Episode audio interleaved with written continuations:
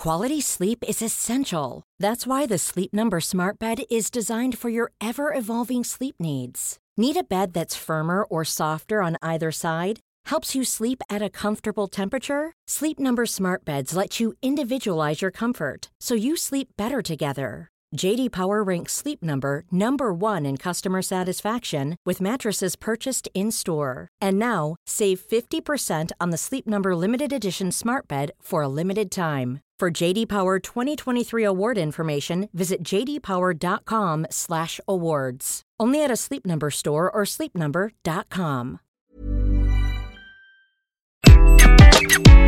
Bonjour, je suis Gaël Châtelain-Berry, bienvenue sur mon podcast Happy Work édition spéciale. Pour cet épisode, je reçois Pierre-Étienne Bidon, le cofondateur et co-CEO chez Mocaker. Mocaker s'occupe d'un sujet fondamental et qui me tient à cœur, tout particulièrement la santé mentale. Cet entretien est absolument passionnant et vous allez découvrir que oui, il est important de s'occuper de la santé mentale de ses collaborateurs et collaboratrices, mais surtout qu'il y a un moyen de le faire. J'espère que vous passerez un aussi bon moment à écouter cet entretien que j'ai eu à le faire. Bonne écoute. Bonjour Pierre-Étienne. Bonjour Gaël. Alors Pierre-Étienne, je suis ravi de vous rencontrer, enfin de vous rencontrer virtuellement tout du moins, puisque vous êtes le fondateur de Mocaker, qui est enfin une entreprise qui s'occupe de la santé mentale des gens. Pourquoi je dis enfin? Parce qu'on va en parler, j'imagine. Ce sujet est un petit peu tabou dans le monde de l'entreprise. Donc voilà enfin une occasion, parce que le bien-être au travail, c'est aussi la santé mentale. Et j'ai une première question pour vous, cher Pierre-Étienne. C'est vous avez été chez L'Oréal. Ensuite, vous avez été consultant au Boston Consulting Group. Donc on va dire bien au chaud dans des beaux groupes, des très belles marques. Pourquoi ce projet 1 d'être entrepreneur et 2 pourquoi cette idée si pointue que la santé mentale? C'est parce que vous avez été traumatisé par les entreprises ou c'est toute autre raison? Eh, Déjà, merci Gaël beaucoup pour, euh, pour, l'invitation. Euh, alors, plein, plein, de, plein de réponses à ça. La première, c'est j'ai toujours été euh, naturellement assez entrepreneur. dès une dizaine d'années, je commençais à créer des petites boutiques sur eBay pour acheter et vendre des choses. Euh, ensuite, j'ai lancé pas mal de projets euh, tout au long de tout au long de mes études, mon développement, etc. Et le sujet de la santé mentale, euh, il est arrivé à la fois naturellement par un cheminement et ensuite par un déclic. Euh, le cheminement, c'est en fait ça a été dans, dans, mon enfance une thématique qui était assez présente parce que j'ai eu un père qui était atteint d'une d'une maladie mentale qui s'appelle la dépression bipolaire pendant dizaine d'années. Et euh, le, le, déclic, justement, c'était de, de, voir comment un sujet qui pouvait être tout à fait normal et non stigmatisé pour moi n'était pas du tout pour les autres. Hmm. Il y a une phrase, en fait, euh, par exemple, que j'entendais autour de moi qui était, mais du coup, euh, tu vois un psy, mais t'es malade, t'es dépressif, enfin, c'est quoi ton problème, en gros? Alors que pour moi, vous voyez, c'était quelque chose qui était tout à fait normal. C'est une autre forme de normalité, en fait. Exactement. Et c'est pour ça qu'on a voulu prendre la parole sur le sujet en janvier 2020, à une époque où c'était pas du tout ce que ce que c'est aujourd'hui. Alors c'est justement une question que je voulais vous poser plus tard, mais je vous la pose maintenant. Vous avez lancé Mocha en janvier 2020. C'est un énorme coup de bol puisqu'on n'a jamais, grâce à la pandémie ou à cause de la pandémie, je ne sais pas ce qu'il faut dire, mais parler de la santé mentale des salariés. C'est vrai que c'est vrai que c'était un, un, momentum qui était assez intéressant parce que quand on commence à prendre la parole sur le sujet, autour de nous, les, les gens nous disent mais non, il faut pas parler de santé mentale, c'est pas un sujet qui est pertinent, etc. Et nous, on y avec Guillaume, on y croyait euh, dur comme fer, tout simplement parce que c'était quelque chose qui était ancré en nous et sur lequel on avait envie de prendre la parole et de transformer la vision qu'on avait de ce sujet. Euh, et effectivement, trois mois après, on passe dans un monde où, euh, où en fait le sujet de la santé mentale fait la une du monde, quoi. Donc, donc, c'est vrai qu'il y a eu une transformation massive de la, la vision qu'on a de ce sujet, et c'est devenu un sujet qui est, qui est tout à fait normal et considéré par 100% des entreprises aujourd'hui. Alors, expliquez-nous Mocha en quelques mots. Alors le nom de Mocha, euh, il vient de, de, de, quelque chose qui est assez simple en fait. On, voulait que ce soit aussi simple d'aller voir un psy que de prendre un café. Et un Mocha, c'est pas euh, c'est pas un, expresso qu'on prend à la va-vite euh, entre deux réunions. Euh, un Mocha, c'est un café qui ressemble un peu à un cappuccino, qui est assez généreux, autour duquel on a plaisir à partager et à, à échanger. Et en fait, c'est vraiment ce qu'on voulait véhiculer avec Mocha, c'est euh, permettre en fait à chaque salarié de pouvoir parler de tout avec la bonne personne et au bon moment. Et euh, voilà donc un peu pour, pour l'histoire du, du, nom. Et comment ça se passe alors concrètement? Je... C'est un site, c'est une application, c'est... Euh... Qu'est-ce que j'y trouve?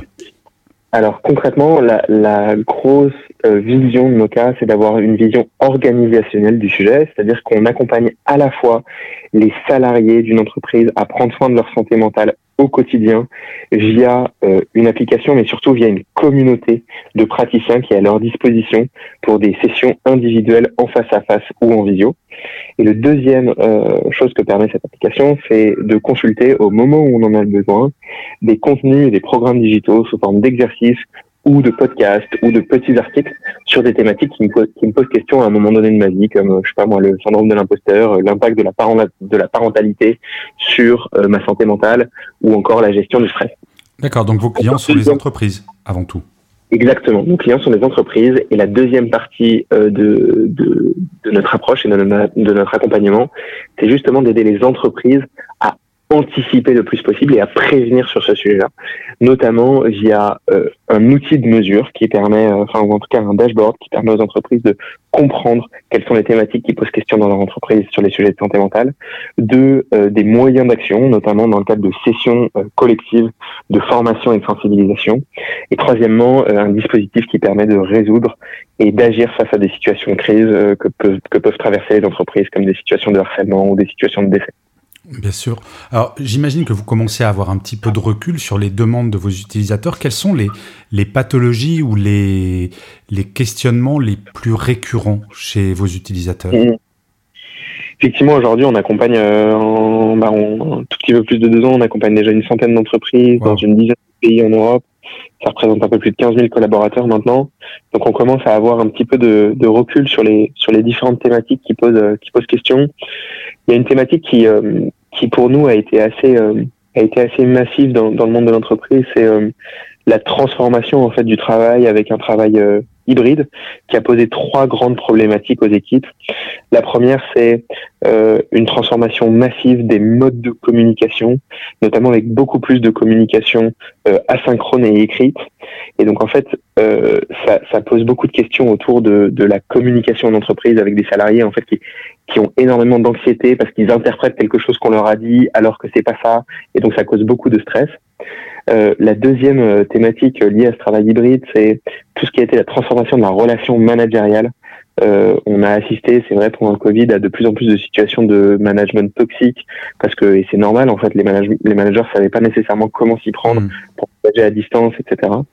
Et la troisième thématique, c'est euh, une beaucoup plus grande complexité à mettre une frontière entre la vie personnelle et la vie professionnelle parce que avec le développement du télétravail, bah, c'est vrai qu'on on travaille dans l'espace où on vit notre vie personnelle et donc la frontière physique qui existait avant n'existe plus. Donc il y a une troisième thématique qui revient très souvent en ce moment, c'est tout ce qui est gestion d'équilibre euh, pro-perso qui conduit euh, de plus en plus fréquemment à des thématiques de burn-out. Oui, d'autant plus qu'on parlait avant du présentéisme physique, maintenant on parle de plus en plus de présentéisme numérique où les gens, ont beau être en télétravail, ils vont travailler 12, euh, 13 heures par jour. Ouais, et c'est surtout ça en fait qui est, qui est compliqué, c'est que avant en fait la la rupture mentale, elle existait. Enfin, c'est très simple, mais on partait du travail, euh, il y avait une rupture physique. Soit je prenais le métro, le vélo ou je ne sais quoi, et j'arrivais chez moi et j'étais dans un espace mental différent. Là, c'est plus le cas. Donc, ce qu'on observe, c'est, euh, ben, en fait, euh, je suis en train de regarder un film et en même temps, je réponds à, un Slack ou un Teams parce que ça me prend deux secondes, mais en fait, ça me prend de la bande passante et de la charge mentale. Et donc, et ça, c'est une pratique qu'on observe de plus en plus. Mais le sujet de la santé mentale, comme vous l'avez très bien dit en introduction, est tabou dans notre société et encore plus tabou en entreprise. Est-ce que la première chose, ce n'est pas d'éduquer les gens et de libérer la parole en entreprise pour que, par exemple, quelqu'un qui fait un burn-out n'ait pas la double peine de, un, faire un burn-out, et deux, de se sentir coupable parce qu'on le fait sentir coupable en disant, toi, tu es faible, tu as fait un burn-out c'est une très bonne remarque. Euh, déjà, avant de rentrer dans la question, je voudrais juste préciser quelque chose. C'est le sujet de la santé mentale en tant que tel est beaucoup moins tabou aujourd'hui qu'il y a deux ans. Ah, euh, vraiment, maintenant, maintenant, c'est quelque chose dont on dont on parle de plus en plus librement en entreprise. Euh, il y a des mental well-being week, euh, il y a euh, de plus en plus de semaines de sensibilisation autour de ça, des prises de parole. Il y a même dans certains pays, et ça commence à se développer en France, des postes de, de CHO qui se créent, ça veut dire Chief Health Officer, qui sont au bord au même niveau que le directeur financier, la directrice des ressources humaines ou n'importe qui. Et, et, et, et, ça, en fait, leur rôle est de prendre soin de la santé physique et mentale des collaborateurs. C'est fou. je me permets de vous interrompre. juste deux secondes. Euh, le CHO, il y a deux ans, ça voulait dire Chief Happiness Officer, et on est passé à Chief Health Officer. Donc pour les non-anglo-saxons, on est passé du bien-être slash bonheur à juste la santé. C'est quand même fou. En fait, on s'est rendu compte que le, le happiness, honnêtement, était assez, euh, assez bullshit euh, pour, pour dire ce qui est, et, et du coup, se résumait très souvent à un baby-foot en entreprise et à une coupe de fruits euh, pour euh, pour que pour que les équipes aient accès à des fruits. Alors qu'en fait aujourd'hui euh, ça va beaucoup plus loin que ça et le but, je pense, et en tout cas c'est ce que nous on croit, le but d'une entreprise est aussi de participer à la santé de façon globale d'un collaborateur. Alors, je, je, vais vous donner un argument en plus. Je ne sais pas, j'imagine que vous connaissez Adam Smith, l'un des, l'un des fondateurs, père fondateur du capitalisme, 18e siècle, qui disait déjà que le rôle d'un patron, c'était de prendre en charge la santé de ses salariés. Au XVIIIe siècle. C'est quelque chose que qu'Adam Smith et, le libéralisme, donc dans, les années, euh, dans la fin du, la fin des années 1700 euh, et début du début du 19e, effectivement, a énormément théorisé. Euh, après, ce qui, ce qui, ce qui a changé, je pense, par rapport à la théorie d'Adam Smith, c'est que la théorie d'Adam Smith, comme, comme toutes les théories du libéralisme, était basée sur le fait que l'intérêt individuel euh, amenait en fait à, au, bien commun. Mhm. Euh, Aujourd'hui, il y a quand même une transformation de cette théorie-là, dans le sens où on, a besoin, entre guillemets, d'un interventionnisme de l'entreprise pour justement mettre des limites, euh, mettre des, euh, en tout cas des, des, dispositifs d'accompagnement pour pallier à, un monde qui change extrêmement rapidement et sur lesquels, euh, de façon individuelle, on n'est pas complètement préparé. Nous, on travaille par exemple énormément sur les sujets de déconnexion. C'est vrai que là, quand on le prend de façon tout à fait individuelle, parfois on n'est pas en mesure de, de, remarquer euh, une potentielle addiction qu'on aurait au téléphone, par exemple. Mais est-ce que la plus grande difficulté actuellement, c'est pas de déconstruire tous les apprentissages que ma génération a eu? Donc, je pense être beaucoup plus vieux que vous. Moi, je suis une génération X où finalement on a hérité du management de, bah, du XXe siècle et de nos parents, donc les Trente Glorieuses, un management très descendant, très froid, très euh, euh, très limite dictatoriale. et ces gens-là, cette génération, c'est elle qui a le pouvoir, elle est très au poste actuellement. Est-ce que c'est pas la plus grande difficulté de déconstruire quelque chose qui a fonctionné pendant des années et des années? En fait, je pense que c'est difficile et en même temps c'est obligatoire euh, parce que aujourd'hui, ce qu'on observe de façon globale dans la relation de travail, c'est qu'on est en train de passer, et ça c'est vraiment notre raison d'être en fait chez Moka, on est en train de passer d'une relation de travail qui était très transactionnelle, c'est-à-dire que je donnais euh, de mon temps et de ma performance en échange euh, d'un salaire, d'un statut social, d'un prestige, etc. Et dès que la, et dès que la, cette relation transactionnelle était déséquilibrée, et eh ben en fait euh, je, je, je change d'entreprise et je vais autre part. Euh, là, ce qu'on essaye de créer, en fait, c'est vraiment une relation de confiance entre personnes.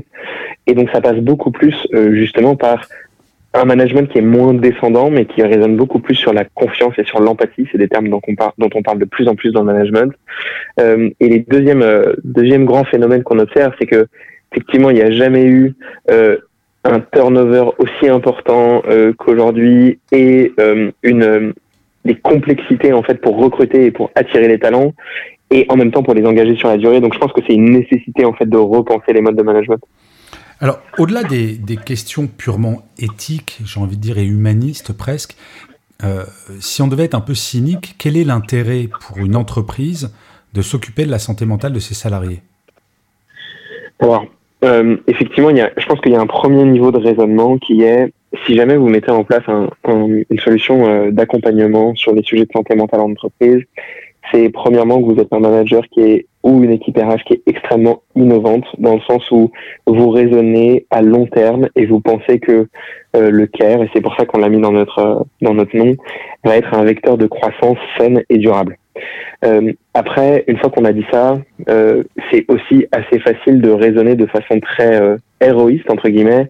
Euh, quand on sait qu'un burn-out coûte en moyenne 70 000 euros à une entreprise, euh, on se rend assez vite compte que l'éviter et mettre en place des dispositifs pour l'éviter est extrêmement rentable, même de façon, de façon financière. Bien sûr. Alors, puisque vous parlez de burn-out, j'ai à chaque fois une question un tout petit peu plus complexe, et voire peu, pas polémique, mais euh, le burn-out. Euh, pourquoi est-ce que cette satanée pathologie n'est toujours pas reconnue comme une maladie professionnelle?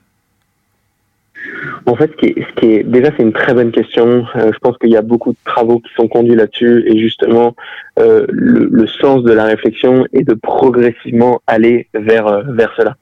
Après, ce qui est extrêmement compliqué avec euh, avec avec cette situation, c'est que c'est une situation qui est, qui est, qui est multifacette en fait entre guillemets. Il y a un reportage qui est extrêmement intéressant qui a été réalisé par Arte il y a, il y a quelques années qui démontre justement que, que le burn-out, en fait, ça peut toucher tout le monde.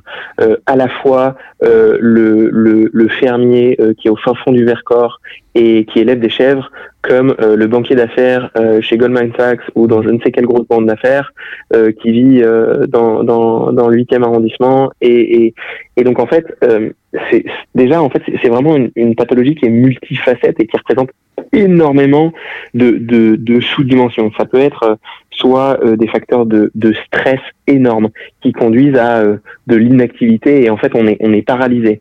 Ou alors à l'inverse, ça peut conduire à des, des, des des prostrations, des frustrations. Enfin, en fait, c'est extrêmement vaste euh, comme maladie et il y a plusieurs, surtout plusieurs niveaux. En fait, c'est pas juste euh, du jour au lendemain. Ah bah tiens, on a on a attrapé un virus, on a attrapé une bactérie. Et donc, et donc c'est pour ça en fait que, que la complexité euh, existe aujourd'hui. C'est que c'est que c'est une maladie entre guillemets qui est, qui est en tout cas une situation. Je préfère parler de situation que de maladie qui est, qui est extrêmement compliquée à déceler.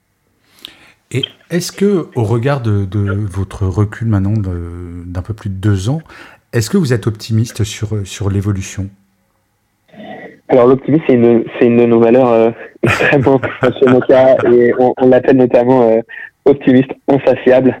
C'est-à-dire que on, on, vit en fait pour l'optimisme. Moi, il y, a une, il y a une phrase qui me nourrit beaucoup. C'est euh, euh quelque chose comme les, les pessimistes ont, ont souvent raison, mais euh, c'est les optimistes qui changent le monde. Hmm. Et je pense que c'est, euh, enfin en tout cas, c'est quelque chose qui nous qui nous nourrit énormément, et on pense qu'on peut en fait euh, réussir à tout faire avec Mocha, et et c'est parce que c'est ancré dans nos dans nos tripes et dans ce qu'on croit en fait.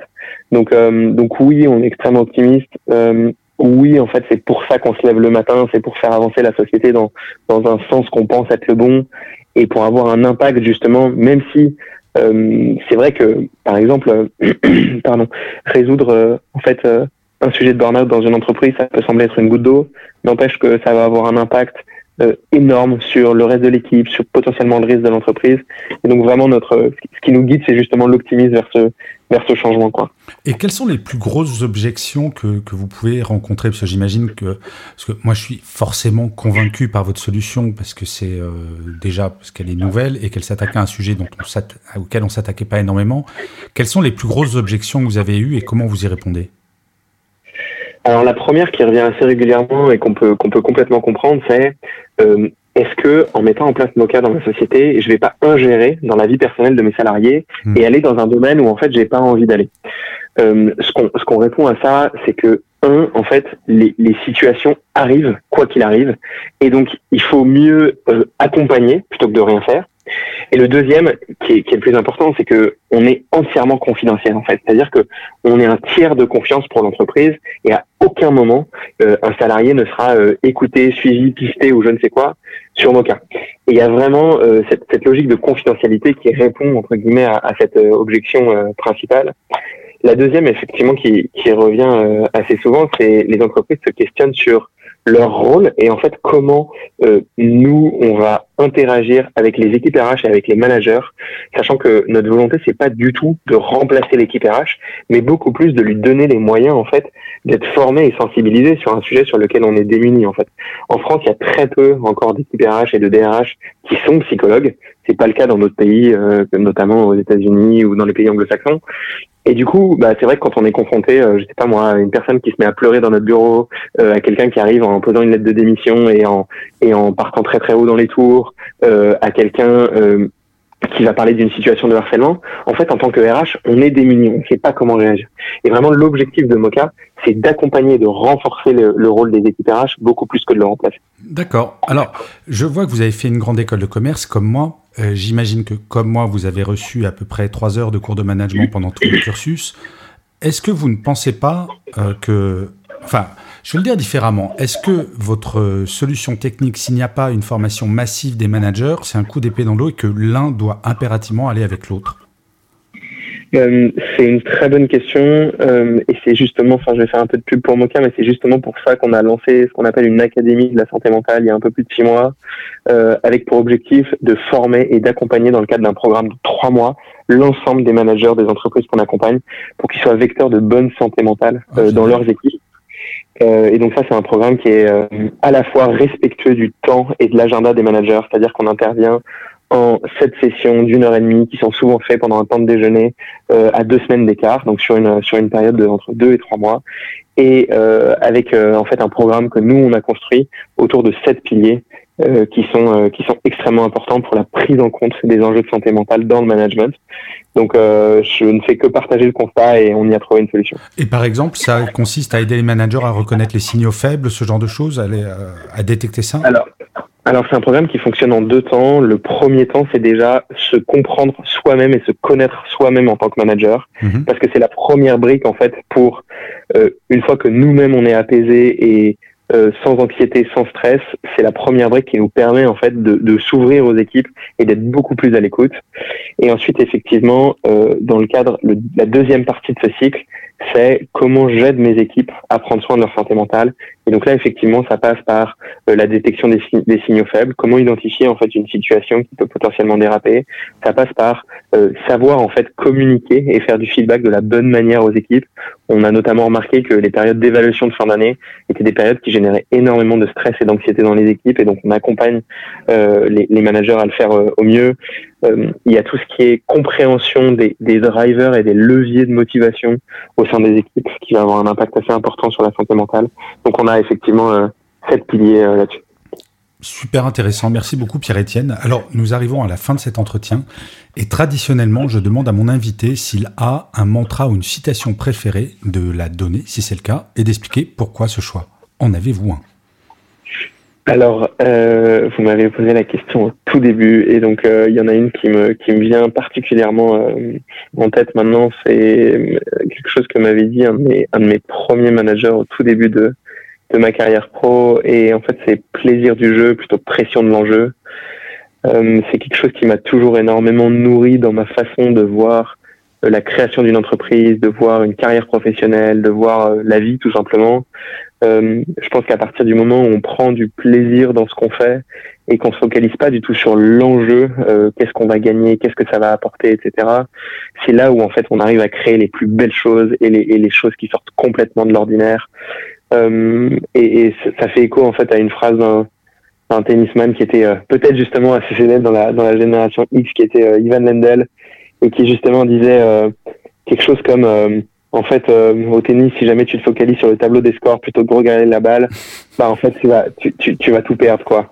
Hmm. Et donc, euh, et donc c'est exactement ça qui, qui me drive dans la vie, c'est de, c'est de taper la balle de la bonne manière et par contre d'avoir énormément de rigueur et de discipline pour la taper le plus correctement possible plus que de se focaliser sur le tableau des scores. C'est super intéressant. Merci beaucoup, Pierre-Etienne.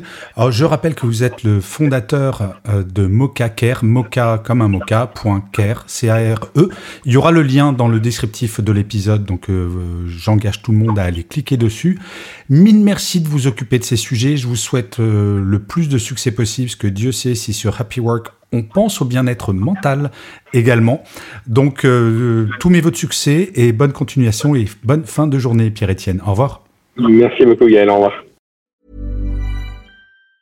Mom deserves the best, and there's no better place to shop for Mother's Day than Whole Foods Market. They're your destination for unbeatable savings, from premium gifts to show-stopping flowers and irresistible desserts. Start by saving 33% with Prime on all body care and candles. Then get a 15-stem bunch of tulips for just $9.99 each with Prime. Round out Mom's menu with festive rosé, irresistible berry chantilly cake, and more special treats. Come celebrate Mother's Day at Whole Foods Market.